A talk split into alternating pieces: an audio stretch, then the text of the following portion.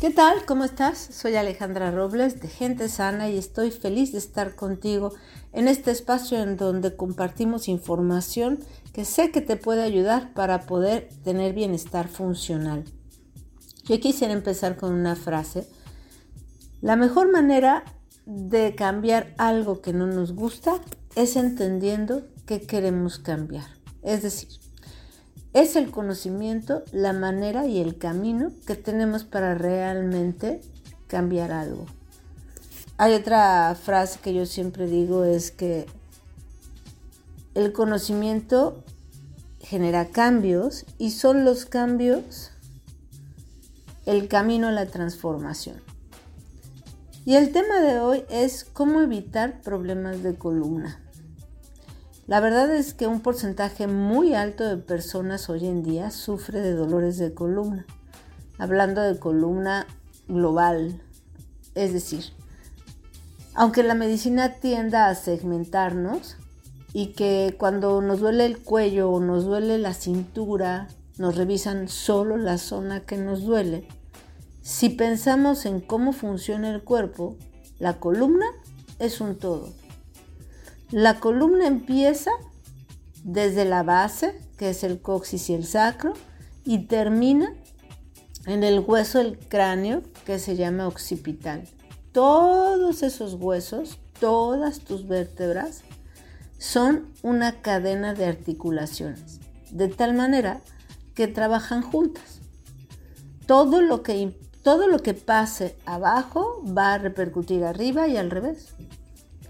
Entonces no podemos segmentarlo. Esa es una de las primeras cosas que me encantaría decirte. Cuidar de la columna implica primero entender que funciona de forma global y que cuando los músculos de tu columna se contraen, se contraen como una secuencia, vamos a decirlo así, una ráfaga de tensiones que se van suscitando de un músculo a otro. Entre más tensión tengas en tus músculos de la columna, más tu columna va a funcionar, voy a decirlo como si tuvieras un palo de madera metido en ella. Es decir, se va a volver más rígida, se va a volver más tensa y tus movimientos se van a ver más robóticos. Entre mejor puedas cuidar de esa musculatura, es eh, mejor tu columna va a funcionar así como te dije.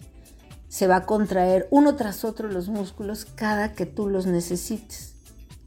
Entonces, quiero decir que tu columna es una cadena de articulaciones que siempre va a funcionar en conjunto y ella está forrada de músculos que pertenecen a diferentes cadenas musculares o familias de músculos.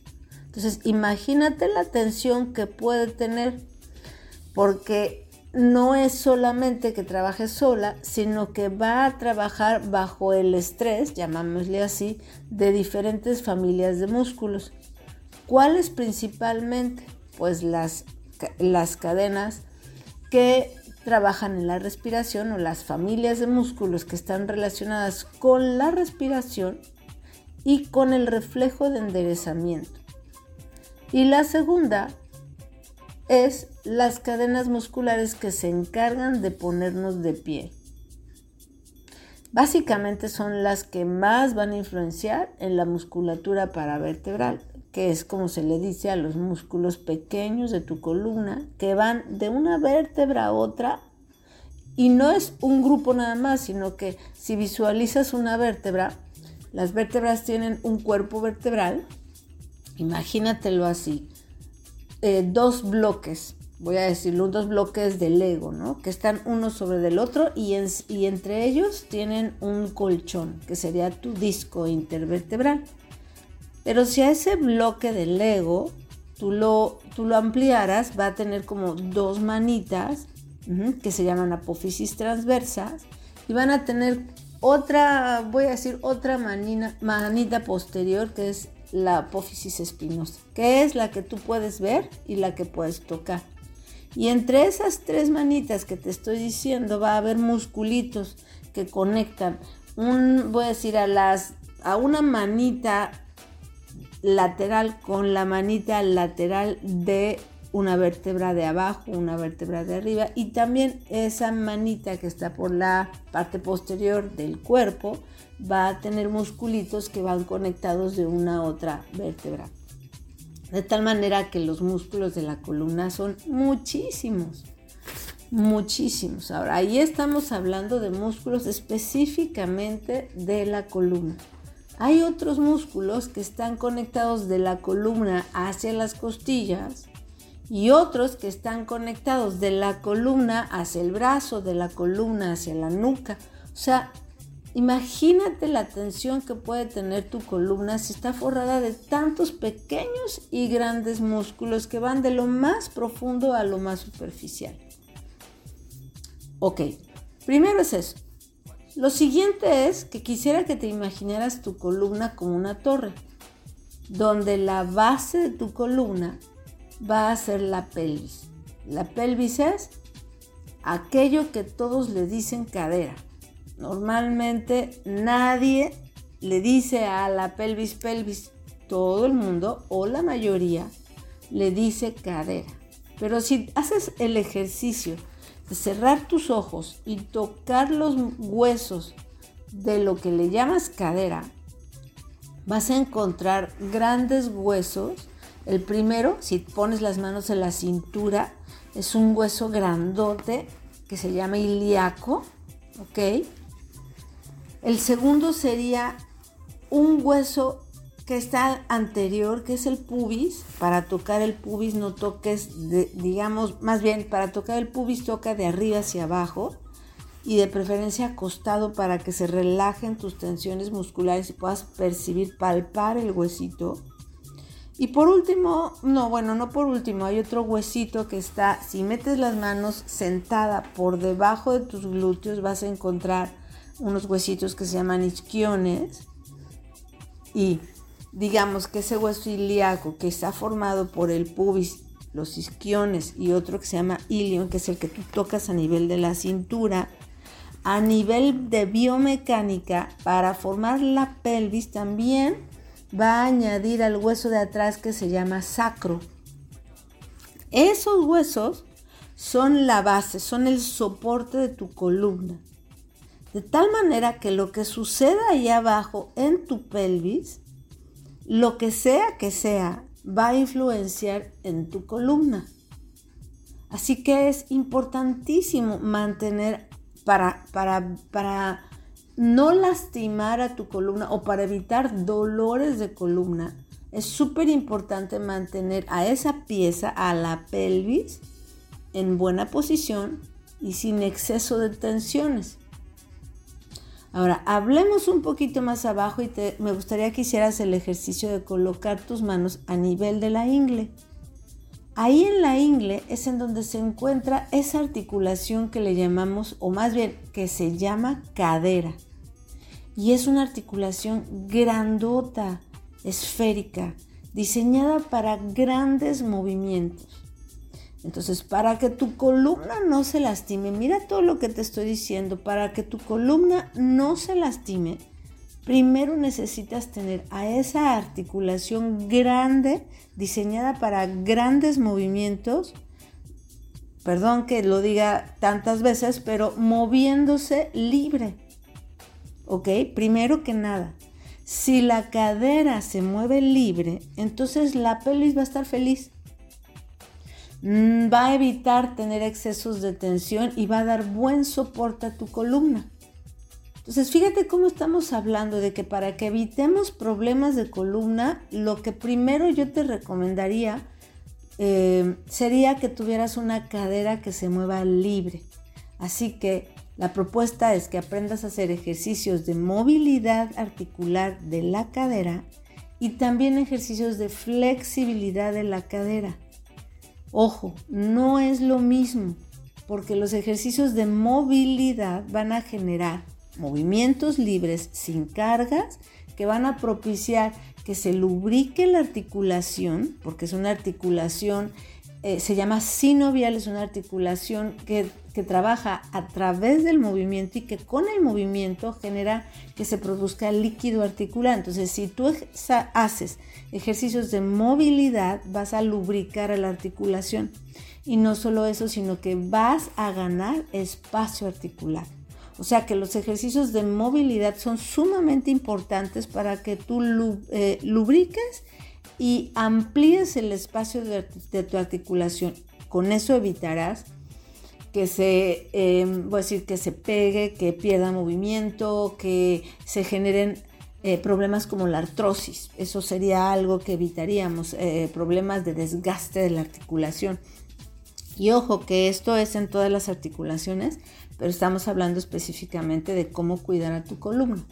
Ahora, los ejercicios de flexibilidad son ejercicios que lo que van a necesitar es que tú amplíes el rango de movimiento de tu articulación. Normalmente son ejercicios que, eh, que son un poquito forzados, vamos a decir, que son un, que son un poquito, mm, van a mm, invitar a la articulación a que se mueva más de lo que tú ya la mueves. Obviamente siempre sin exceso y a tolerancia y muchas cosas así. O sea, no es de, ah, sí, ella dijo que ahora tengo que moverla mucho. O sea, sí hay que ampliar el movimiento, hacer ejercicios de flexibilidad, pero siempre hay que trabajar con medida. Yo siempre les digo a, mis alumnas en las clases de, de reeducación funcional RDP, si tú sientes que un movimiento lo puedes lograr sin ningún problema y grandísimo, entonces llegas a donde tú puedes y regrésate un poquito. Pero si tú sientes que un movimiento te cuesta mucho trabajo, entonces llegas a donde tú sientes que puedes, pero entonces ve un poquito más. ¿Ok? Ok. Entonces, para evitar problemas de columna es sumamente importante que tengas una articulación de cadera con buen movimiento y flexible. Así tu pelvis va a estar feliz, va a estar trabajando correctamente y le va a dar un buen soporte a tu columna. No solo a tu columna lumbar, que es la que está al nivel de la cintura, sino también a tu columna cervical, que es la que está a nivel de tu cuello, que son las que más suelen lastimarse. La columna dorsal, que es la que está entre tus costillas, en medio o sea, por, por, el hecho de que está conectada a las, a las eh, costillas, suele lastimarse un poquito menos, ¿ok? Otra cosa que yo te recomiendo para evitar problemas de columna es que hagas ejercicios de respiración que le permitan a toda esa musculatura de tu columna que se dedica a asistir en la respiración mecánica. La respiración mecánica es el movimiento que se genera en el cuerpo cuando tú respiras. Y tienes músculos en tu cuerpo diseñados para mover todas las estructuras. Desde la columna, el cráneo, la pelvis, las costillas. O sea, hay un movimiento global en tu cuerpo a través de la respiración. Entonces los ejercicios de la respiración van a propiciar que la musculatura de tu columna se mantenga trabajando correctamente. ¿ok? Y que no se exceda en su tensión y que no empiece a generar una situación de bloqueo de movimiento. Otra cosa que yo te recomiendo muchísimo es que hagas ejercicios de enrollamiento. ¿Eso qué quiere decir? Colocarte en posiciones fetales. Si te fijas, la primera posición que tomamos en la vida es la posición fetal en el vientre de la mano y desde ahí de la madre, perdón, y desde ahí se construye todo. Todo se pone en, su lugar eh, las estructuras, de tal manera que regresar a la posición fetal es una manera de reorganizar a tu cuerpo, de organizarlo en base a lo que él conoce, a lo fisiológico. Así que más allá de ponerte en el gimnasio a boca abajo y fortalecer y fortalecer y fortalecer los músculos que para cuidar la columna haciendo extensiones, es decir, movimientos que van hacia atrás. Más allá de eso, no, no, no necesitamos, necesitamos libertad de movimiento. Necesitamos que esos músculos que son respiratorios en tu columna se mantengan libres y necesitamos que los músculos de tu columna que se encargan de ponerte de pie, de mantenerte enderezada, estén listos para moverse. Entonces los ejercicios de enrollamiento los estiran y les permiten mantenerse en buen estado.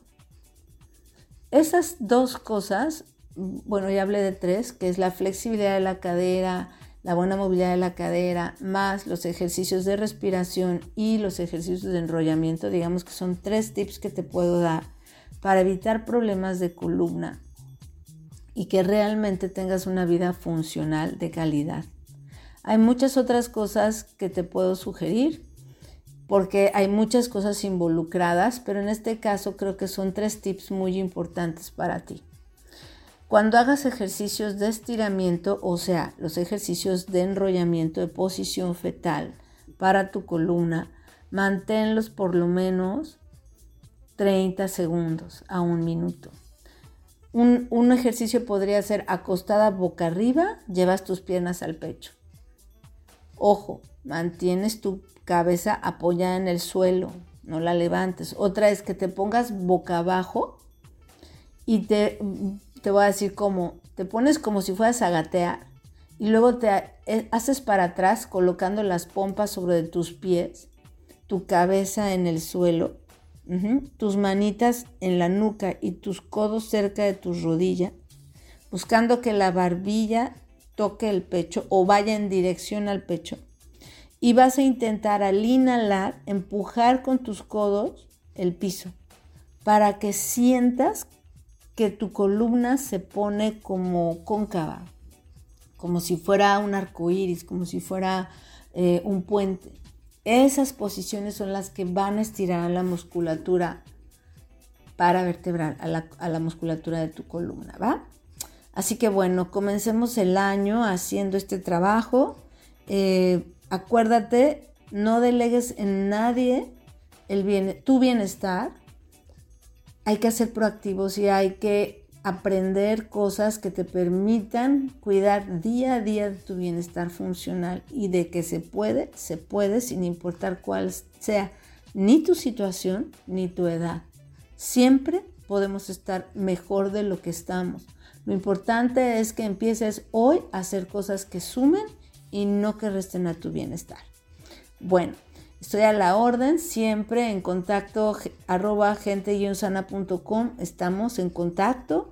Te invito siempre a las clases de RDP, de reeducación, se llama reprogramación dinámica propioceptiva, son ejercicios de reeducación funcional en donde además trabajamos para liberar excesos de tensión, equilibrar tus tensiones musculares y reeducar a tu cuerpo, todo a través de las cualidades funcionales. Te invito a que participes, no te lo pierdas y con todo mi amor te dedico este mensaje, este, este podcast para darte herramientas, para darte conciencia de tu cuerpo, para conectarte con él y que puedas realmente vivir una vida libre y sin dolor. Bueno, nos vemos la próxima, que estés muy bien y de verdad deseo que pases un fin de año maravilloso y que el siguiente año traiga cosas espectaculares para ti. Nos vemos.